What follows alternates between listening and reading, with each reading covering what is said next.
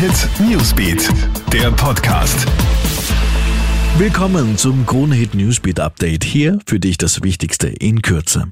Im brutalen Fall der getöteten 13-Jährigen in Wien ist es laut Krone-Infos der Polizei heute Nacht gelungen, eine dritte verdächtige Person festzunehmen. Auch er soll sich im Tatzeitraum in der Wohnung des 18-jährigen Afghanen aufgehalten haben, als der 13-jährigen dort Drogen verabreicht und sie anschließend missbraucht worden sein soll. Die 13-Jährige war Samstag früh an einem Baum gelehnt vor der Wohnung des 18-jährigen Tatverdächtigen in Wien-Donaustadt gefunden worden. Anfang der Woche wurden der 18-Jährige und ein 16-jähriger Landsmann festgenommen. Der Ältere bestreitet, etwas mit der Tötung zu tun zu haben, der Jüngere wiederum hat bisher geschwiegen.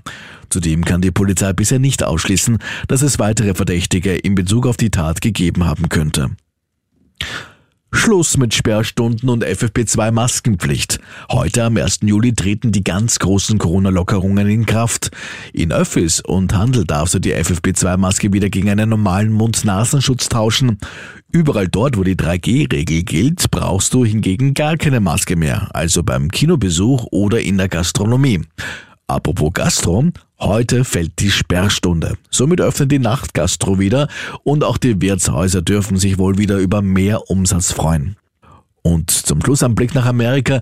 In Florida wird weiterhin nach Überlebenden gesucht. Nach dem Teileinsturz eines zwölfstöckigen Wohnhauses ist die Zahl der Todesopfer weiter auf 18 gestiegen.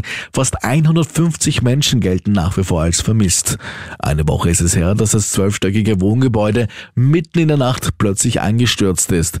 Die genaue Ursache für das Unglück ist noch unbekannt. Ein Gutachten hat aber bereits vor drei Jahren große strukturelle Schäden an diesem Gebäude festgestellt. Soweit das Wichtigste. Mehr Infos bekommst du laufend auf KroneHit.at. Schönen Tag noch. Krone Hit Newsbeat, der Podcast.